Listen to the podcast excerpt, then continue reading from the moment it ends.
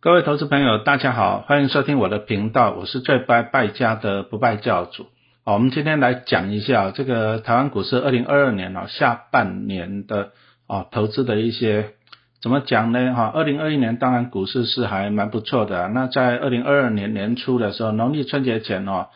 大盘还站上了一万八千点，那当然大家都很乐观嘛，对不对？啊，希望到了两万点，啊，结果没有想到的，从春节以后呢。哦，从俄乌战争开始以后呢，哦，那就真的美国啊，又因为通膨太过严重，不断的升息啊，那升息就导致外资撤出，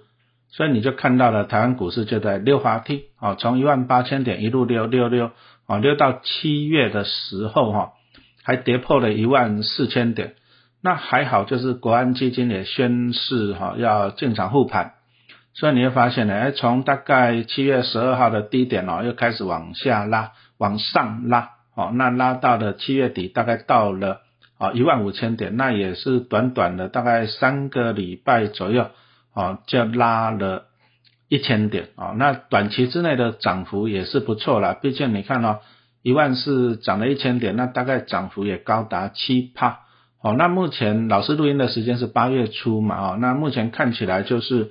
大盘呢，就呈现一个怎么讲呢？就是价稳量缩的格局。好，成交量啊，在七月底啊，大概都是在两千亿以下。好了当然没有量就没有价了。这第一个哈，因为可能大家对后市还是有点疑虑嘛。然后再来就是说啊，到了一万五千点了，是不是应该要休息了？啊，那当然，投资人最关心的还是美国联准会的动作。哦，美国就是因为通膨太严重了，那就不断的升息，那升息就导致了一些哈，就是第一个你看到美金升值，然后呢外资啊就有可能会撤出台湾，所以说你看交易量就下来了，跟去年哦动不动五六千亿来比，这个外资真的撤退的还蛮明显的。好，那我们接着来看一下，那台湾股市啊，那到底要怎么样的投资呢？哈，那比较不幸的就是说，你如果说你是在去年。啊，去年下半年呢，或者今年初上啊进来股市的投资的哦，那你可能呢，哎受伤了，那这个也很正常了，因为毕竟一万八千点嘛，你看去年股市也一万六、一万七、一万八，好，所以你在历史高点进来的话，你短期之内讲真的哈，你赔到价差，这个也是很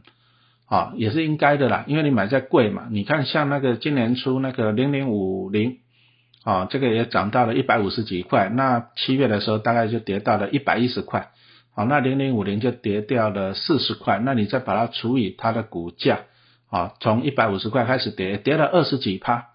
所以你想想看呢，大盘跟零零五零都跌了二十几趴了，如果说你手上的股票也差不多是这样子跌，啊，那很正常。那当然了，如果说你手上的股票跌的比较凶哈，那就要看，比如说你看像那个。啊，面板类股，啊，友达跟群创在去年的获利讲真的是不错，去年的股价还三字头，啊，那现在呢，啊，股价跌到了十块钱附近，哇，那就跌掉了三分之一了，好，所以说这个，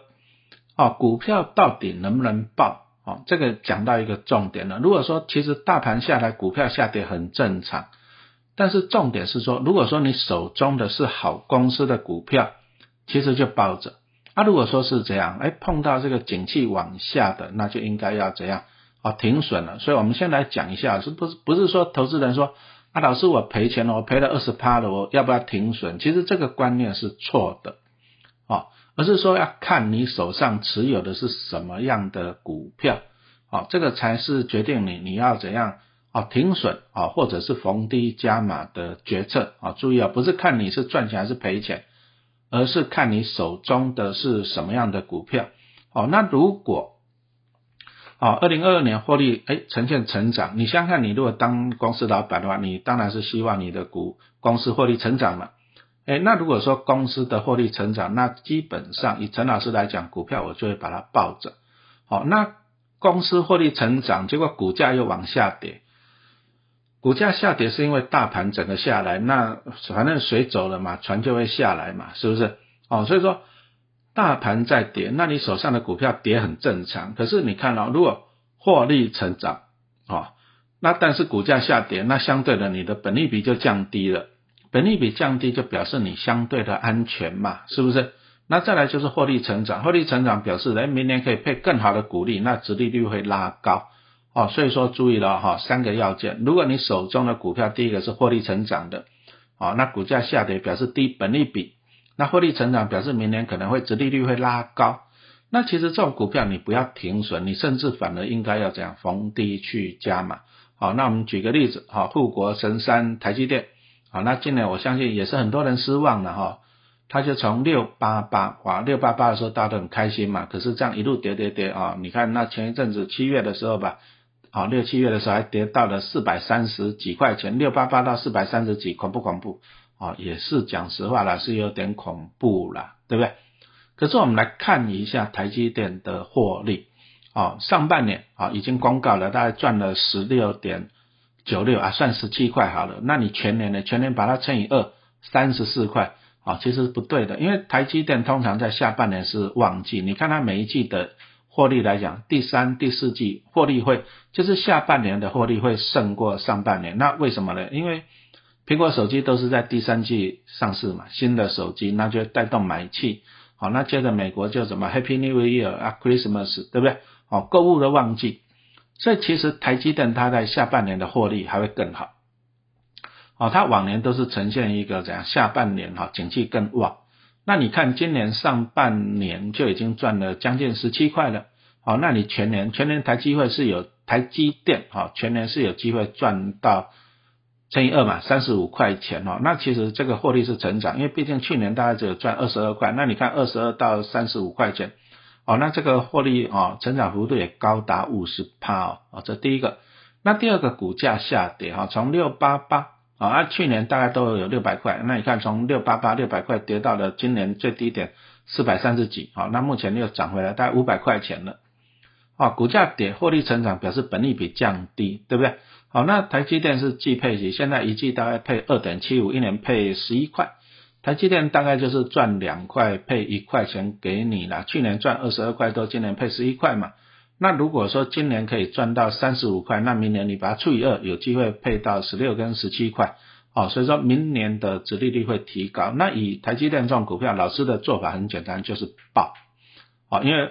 获利成长，本利比降低，那殖利率增加，表示这个股票它的价值浮现了，这样子清楚吗？那基本上你就报它，啊，不要看它股价下跌你就恐慌。你就报它，那其实哦，讲实话，你应该是要逢低加码的哦。像它之前还跌到了四百多块钱哈，四百三十几块钱，哦，应该要逢低加码，因为获利成长嘛，对不对？好，那另外的哈，比较担忧的就是景气循环型的哈。你看在去年哈，什么航海王、钢铁人呐，对不对？面板，啊，今年伤害大不大？啊，今年伤害很大。你看中钢可以回到那个四字头嘛，回不去了嘛。那之前航运类股两三百块也回不去了。哦，这个就是标准的景气循环类股。哦，那你说最近面板，你看最近的新闻，面板就是说，哎，它减少资本支出，那甚至叫员工哈，赶快去放假。为什么放假？因为反正现在没订单嘛，你就赶快去放假，把假休一休。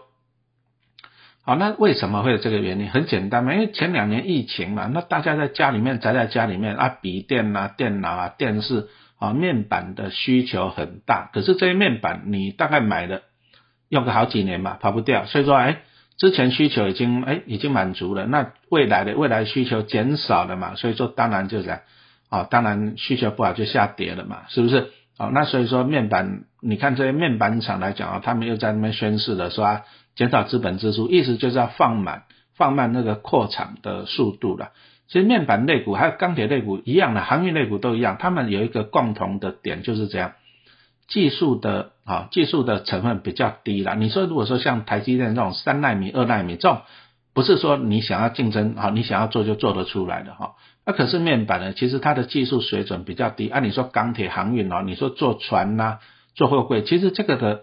这个的技术的层次比较低。什么意思呢？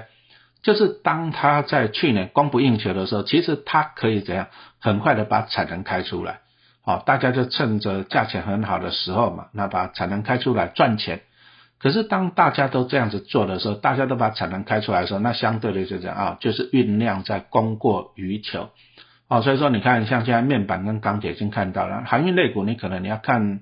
可能明年就会开始反映了，这个货柜也供过于求了，那所以说这个你要注意了。那如果说今天是获利在衰退的前景不好了，那你如果说报到这种股票怎么办？哎，基本上你你要么你就是报报个五年十年，那你就再等下一波的景气循环再上来嘛，你就在等嘛。不过讲真的不容易啦，你说像中钢。中钢，你说四十几块，讲实话，你搞不好你要你看过去二十年有没有四十几块过？好，那你报了中钢，你可能你啊十年二十年也不一定哦，这个你要注意。哦，那面板类股，其实面板类股你反而要倒过来做。哦，很多人投资人看到他去年哇很赚啊，去年哇 EPS 都很高啊，很赚，你就去追，结果你追到三十几块钱。其实面板类股你要反过来，就是当他赔很多钱的时候。哦，你再看看，在以前那个什么有达跟群创股价在十块以下、六块、八块的时候，哦，反正它也不会倒。那可是呢，那时候都赔钱，都没有赚钱，没有赚钱以后，大家就这样减缓扩厂的速度嘛，甚至就这样啊，把厂关一关，把生产线关一关，因为没有订单嘛。哎，啊那慢慢的又供不应求，股价又会上来。所以说，以以面板类股，老师还蛮喜欢的。比如说，将来如果有六块、八块的时候的粉丝团提醒我一下。哦，那那时候买的啊，报个两三年没关系，等景气再上来，哦啊，这样子会赚更多。注意哦，景气循环类股，你绝对不要买在它好的时候，而是要在它衰的时候，哈，衰的时候买啊。但是你也要有精神去这样去抱着。好，那现在来讲哦，其实投资人哦有不同的族群呐，那有的是小资族啊，有的是退资族、退休族嘛。你说像陈老师这种是退休族嘛，对不对？好，那其实。就会有不同的资金的配置啊，比如说像老师这种退休族，那我可能呢啊，所以说你看老师一些，我基本上哈，老师还是大部分的资金拿来存股票，好安稳的领息，那这个叫做核心持股，好，那核心持股基本上你也可以把它分，哦，核心持股，核心持股基本上你就是把它这样看待啊，比如说像那个什么金控。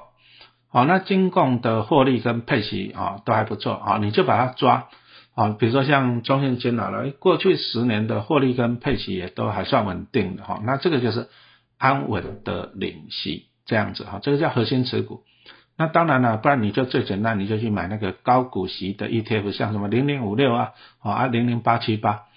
啊，不过因为零零五六它持有这个景气循环类股的比重比较大。哦，大概加加起来，你说像什么长隆啊、阳明啊，哈，那友达、中钢啊、中红之类啊，啊，零零五六大概加了加起来大概有十几趴是景气循环类股。那陈老师对景气循环类股比较保守，所以我今年我就不碰，哦，除非它变成成分股了，不然我就基本上我就是不大想去碰零零五六。好，那零零八七八它上市两年啊，报酬率也都胜过零零五六，这个也是可以注意一下。好啊，当然老师讲的这个是老人，哈，像我这种退休族老人，我就是安稳领息，那我可能我领个五趴十趴，啊，因为我的资金比较多嘛，啊，所以说领个五趴十趴，我觉得划算。可是你如果说你是小资族，哈，小资族讲实话了，你要积极一点，啊，你如果说只是安稳的领个五趴这样子来讲，我是觉得你太过保守了，啊，因为你如果说一年领个五趴六趴好了，对不对？那你要多少年你资产才会翻一倍啊？答案是十二年、十四年呢。你说六趴要十二年，五趴要十四年呢。好，所以说小资族啊，我真的建议你就不要跟着人家去存什么零零五六了，不要了。因为你要看人家是资金多，人家是退休人士，人家就是乐活安稳嘛，对不对？那你如果资金少，你再去零五趴，其实这个太慢了哈。所以说你反而你应该要积极一点。那怎么样子积极的哈？其实。其实长期来看呢，市值型的 ETF 长期来看，它的 total 的报酬率是赢过高股息的哈。比如说你抓长期来看，零零五零就会胜过零零五六。哦，那为什么？因为市值型它就挑到一些好的公司，那最大的当然是台积电嘛。那台积电从那个五十几块涨到了五百多块钱啊，对不对？零零五零就收尾，可是零零五六、零零八七八没有台积电，为什么？因为台积电的折利率很低。哦，所以说你要注意啊，因为高股息的，它就可能没有纳入这种成长型的、市值很大的企业的哈。那所以说，你如果说你想要赚多一点的话，其实长期投资来讲哦，你要去挑那个市值型的 ETF 啊，比如说像零零五零跟零零六二零八。好，那零零五零跟零零六二零八其实是双胞胎。好，那所以说陈老师个人是比较喜欢零零六二零八，为什么？因为它的经理费比较便宜。成分股跟零零五零都一样，因为指数一样，它们就是双胞胎。那再来就是零零八八一的国泰五 G Plus 啊，八八一跟零零五零的差别在哪？零零八八因为它强调是五 G，所以它是全部都是电子股，啊，它不会有船产，不会有金融。那所以说你如果说你觉得你看好电子股的话，哎，零零八八一好也是一个选择之一啦。那它最大的成分就是台积电嘛，啊，阿联电、啊红海、联发科之类的哈。那我的意思其实就是说。哦，你要晓得你自己，你如果是小资主，你不要太保守，你不要学人家存什么零零五六啊，存什么金融股领息，只有五趴六趴，这个要存很久，你反而要积极一点。哦，那积极一点就是我们刚刚讲到，你要去买那种市值型的 ETF，哦，它的成分股比较容易涨的，这第一个。那第二个，当然你还是要把握啦，便宜的时候你真的要用力买。你说啊，我就是安稳，我要领高股息，可不可以？可以，但是高股息 ETF，请你呢，你记得便宜的时候你要积极一点，好，那这样也可以增加到你的报酬。好，那再来哈，今年的投资股票，老师前面已经跟大家分享了，重点就是挑选获利稳定。那今年获利能够成长，当然也是最好。那再就是本利比要低，好，那殖利率要高的公司。好，那这个就是陈老师的一些选股的一些的指标了哈。那有些股票到底是要报啊？其实陈老师是用这样子判断哦，来分享一下啊。比如说像老师录音的时间，中信金啊，大概股价二十三块，好，那我们就开始来算了。它今年上半年赚了一点二四，哦，那全年哈大概预估了大概赚二点五，那比去年来讲是稍微的衰退。好，那为什么会衰退？其实今年对寿险啊，公司来讲是压力比较大啊，因为寿险公司他们就是投资海外的股、海内外的股票嘛，跟海内外的债券嘛。好，那全世界最近的股市不好，这战争嘛，通膨啊，股市不好，所以说他们股市的获利就减少了，跟去年比就减少。那再来就是寿险公司都持有不少的债券，好，那在今年因为升息，升息会导致债券价格下跌，哦，所以说，哎，所以说你会看到了。今年寿险金控来讲，获利都是呈现比较有压力的情况。那当然，中信金因为它并了台湾人寿嘛，哦，所以说它寿险的业务也比较提高了。所以说今年的获利哈，就会受到的这个寿险的影响。不过衰退的幅度还好了，因为去年大概赚二点七多嘛，那今年如果赚个二点五，大概衰退就十趴。哦，那反而你要注意，有些金控衰退幅度还蛮大的。哦，像玉山金哦，上半年只有赚零点五三啊，因为还是一样。他们一些股票、债券的投资啊，结果了就产生了啊，获利就衰退了。那在兆丰金啊，上半年只有赚零点五九哈，因为他们兆丰产险，因为那个防疫保单啊，赔了很多钱啊，就上半年只有赚零点五九。那这个这个相对了，其实股票你要看未来。你现在看啊，其实大家喜欢兆丰跟玉山，因为配得都不错，对不对？但是如果说今年的获利不理想，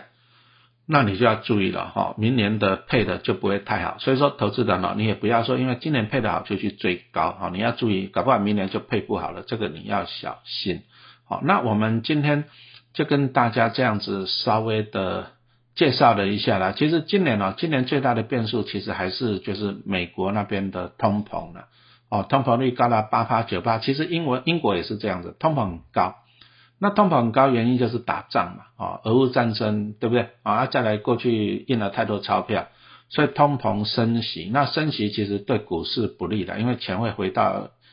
回到银行嘛，对不对？那股市就没有资金，所以你看到的台湾的啊，台湾的股市的交易量就下跌，啊，那当然了，股灾其实也是挑选好股票的一个不错的时间点，哈，所以说还是一句话讲，你股票哈，股票能不能存？可以啊。哦，随时都可以存，股灾也是不错的买股票的时间点。哦，重点是挑一个好的股票哈。那像陈老师就也在粉丝团分享嘛，我在去年九月买一百张台积银，那今年又加码买一百张台积银。那为什么去买台积银？因为我们看到的一个升息，哦，升息对金融来讲是有利的，因为它的利差，哦，因为它放款可以放更多的钱，哦，那利差就会增加。好，那为什么去年再买？其实台积老师是这样去看它的，台积的二零一九年的获利还不错，一八一九年获利还不错，但是二零二零跟二零二一年的获利都衰退，哦，跌到 EPS 只有零点六多吧，哈，那这个衰退原因在哪里？第一个当然疫情一来，二零二零年就降息嘛，那导致获利衰退，再来就是疫情嘛，可是你看今年哈哦，在今年反而反转了，第一个升息哦，升息就对它有利了，再来疫情大家都共存了，也对它有利嘛，是不是？啊，所以说你看台积银它就受惠于升息，所以说今年上半年就赚了零点五三啊，那我喜欢这种获利成长的公司啊，那只要说持续升息，其实还是对它有利啊，所以说陈老师就从去年底就到今年初，我就买了两百张，那。